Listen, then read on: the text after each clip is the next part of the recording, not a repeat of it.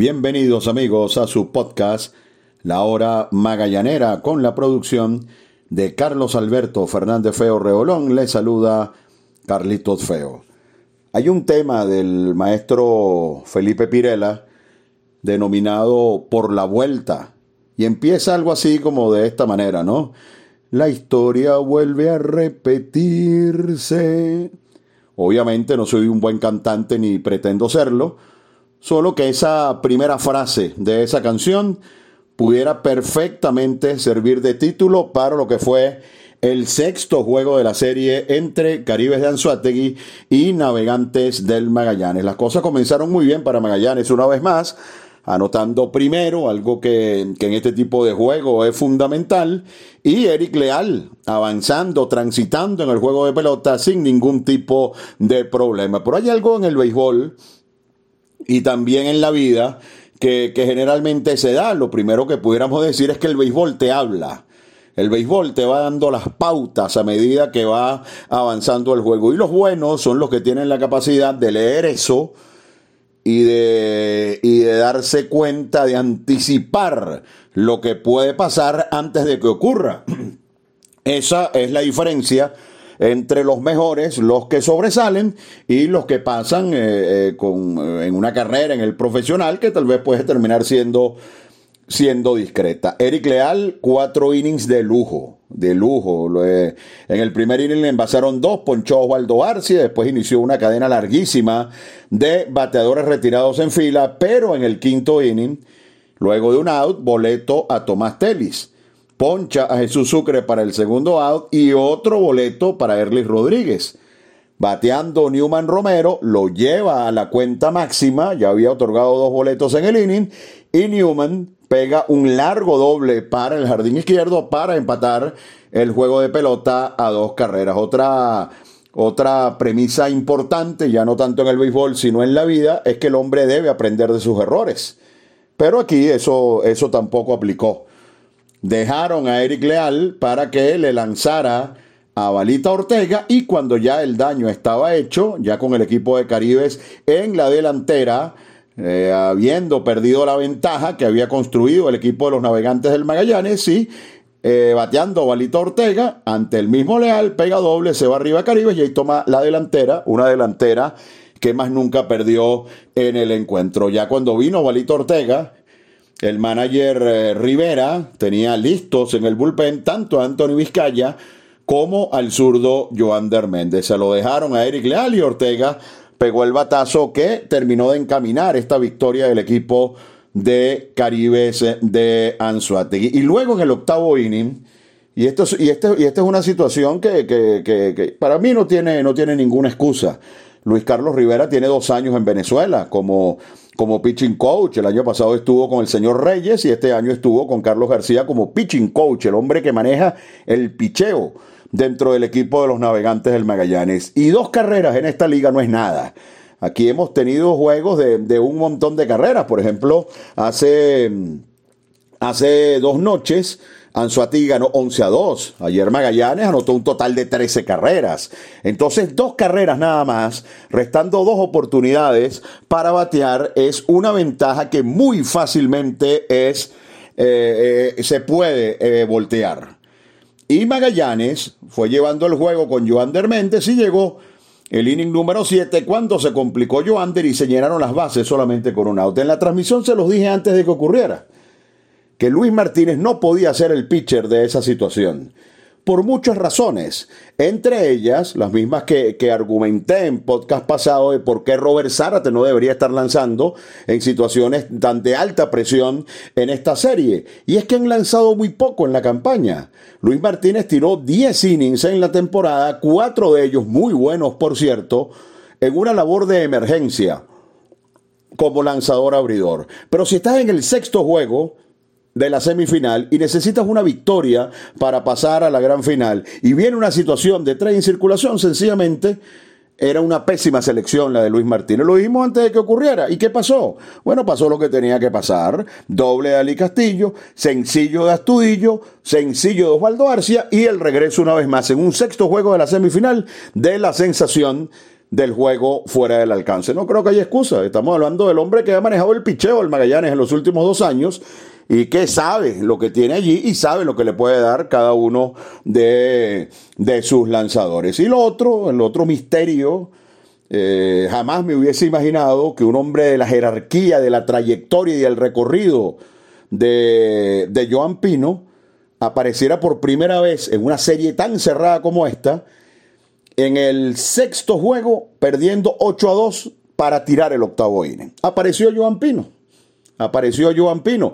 Eh, no sabemos las circunstancias por las cuales eh, nunca lo utilizó el almirante García en esta serie, no contó para García, y no sabemos las circunstancias por, por las cuales no cuenta para Rivera. Porque si tú lo pones a pichar perdiendo 8 a 2 en el último inning, es que no cuenta para ti en una, en una situación de alta presión y que cuenta más un pitcher como, como Luis Martínez.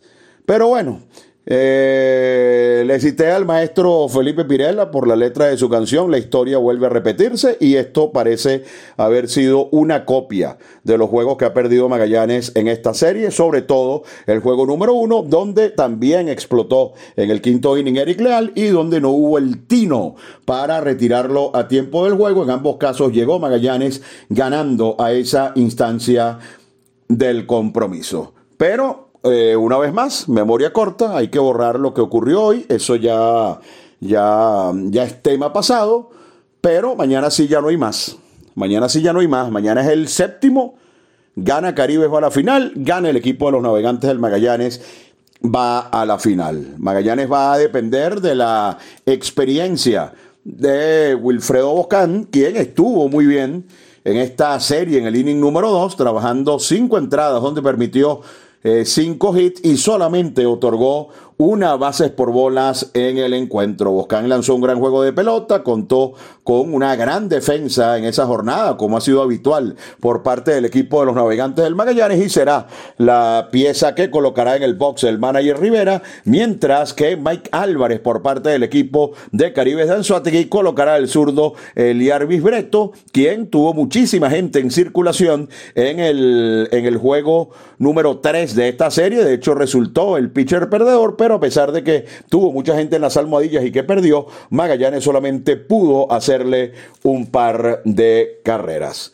Estamos listos ya entonces para lo que será ese séptimo decisivo mañana en el Parque Pérez Colmenares de Maracay ya no hay más nada que hacer, ya es muy poco lo que se puede hacer entre hoy y mañana, solamente esperar que Wilfredo Boscán pueda tener una actuación tan buena como la que tuvo en el juego número 2 y sobre todo que Magallanes pueda seguir jugando la, la misma defensa que ha jugado todo el año y que ha jugado en esta serie y esperar que el manager Rivera pueda mover las piezas de manera acertada porque Magallanes tiene el equipo para vencer a Caribes y buscar la serie final. Además, ya es momento Magallanes ha perdido seis series de playoff de manera consecutiva. Desde que Magallanes eh, perdió con los Tigres de Aragua la final de la 2015-2016, que ganaba 2 a 0, y los Tigres la voltearon, Magallanes ha perdido absolutamente todas las series de playoff.